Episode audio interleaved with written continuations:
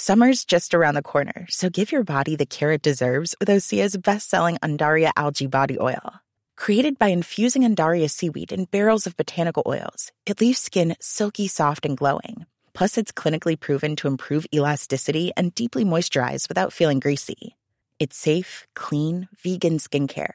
Get 10% off your first order at oseamalibu.com with code GLOW, plus free shipping on orders over $60.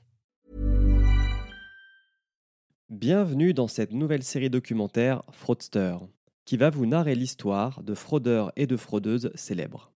Puisqu'il et elle ont besoin d'argent, mais surtout de gloire et de reconnaissance, il et elle ont repéré une faille dans un système, puis se sont engouffrés dedans, les deux pieds en avant.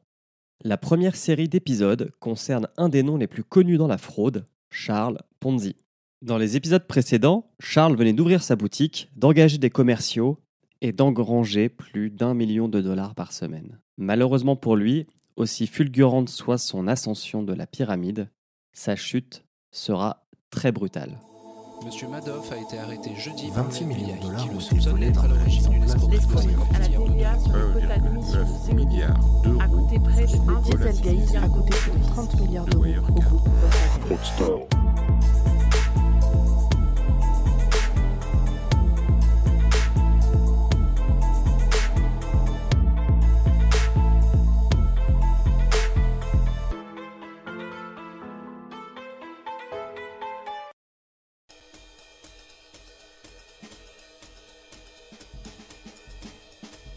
Charles Ponzi a ouvert sa boutique en début d'année et maintenant il rentre 1 million de dollars par semaine. Pour que sa pyramide tienne, il doit sans cesse recruter de nouveaux clients pour rembourser ceux d'il y a 3 mois. Alors, les commerciaux sont envoyés dans les États voisins, le Maine, le New Jersey, la Nouvelle-Angleterre. Cela commence à attirer l'attention de ses concurrents, les banques, mais aussi de la presse. Et on va dire qu'il ne fait rien pour faire profil bas, achat d'une immense maison de 12 pièces dans la banlieue de Boston, rachat d'une banque qui lui avait refusé un prêt et où il avait travaillé pour avoir la satisfaction de virer son ancien chef, canne avec pommeau en or et costume sur mesure, et, bien sûr, épingle à cravate, certifié de diamant, l'homme ne se refuse rien et applique sa maxime à 100%. Rien n'est plus divertissant sur Terre que de dépenser de l'argent.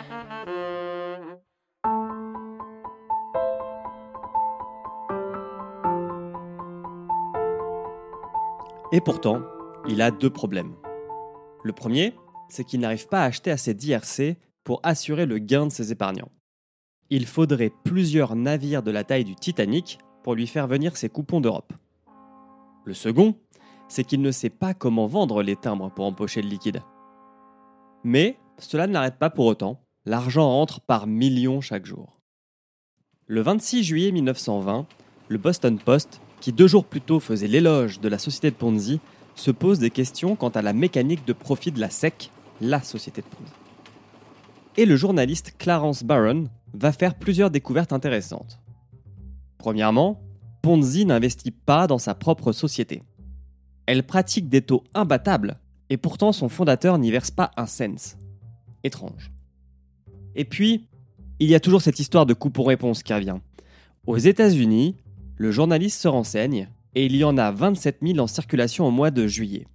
Pour amortir les opérations de la SEC, il en faudrait 160 millions.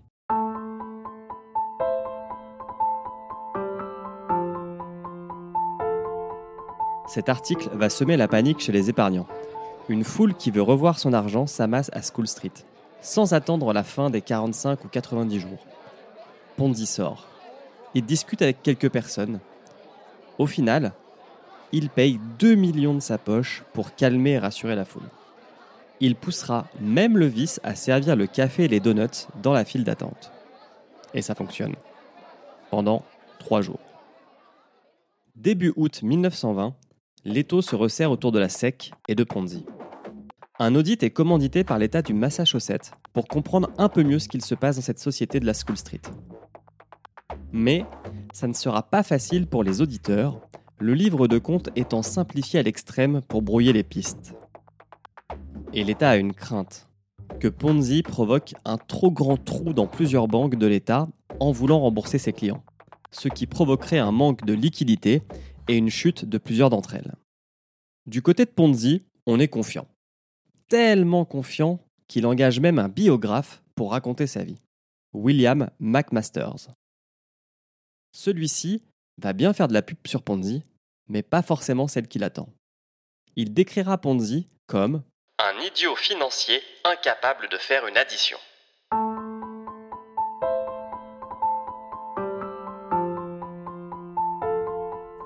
Et ce dernier, ne voulant pas être mêlé à la chute de son patron, ira coopérer avec les autorités de l'État ainsi que le Boston Post pour informer le grand public de l'arnaque.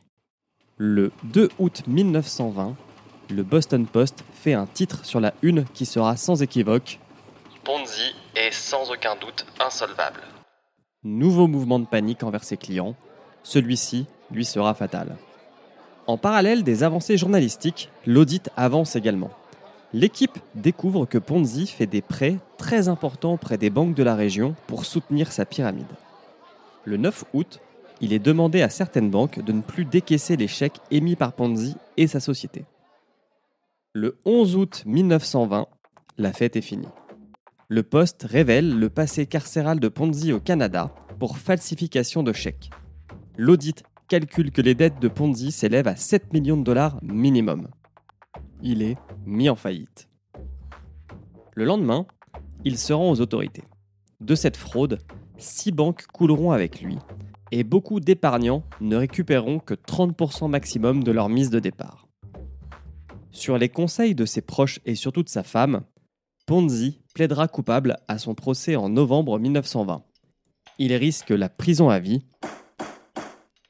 Il sera condamné à 5 ans de prison ferme. Et ainsi commença la décadence de l'homme. Vous venez d'écouter le quatrième épisode de Fraudster, une série documentaire produite par Podcut. Écriture, réalisation et montage, Julien Loisy. Soutenez-nous en mettant 5 étoiles sur iTunes ou votre application de podcast préférée. Parlez-en autour de vous et soutenez-nous sur notre Patreon www.patreon.com/podcut. Dans le dernier épisode, nous accompagnerons Ponzi dans sa fin de vie, seul et fauché.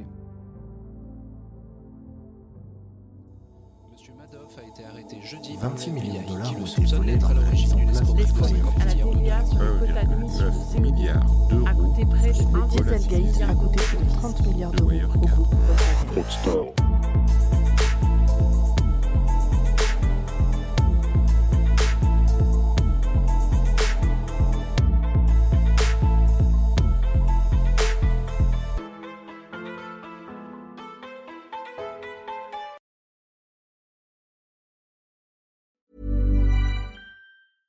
Even when we're on a budget, we still deserve nice things.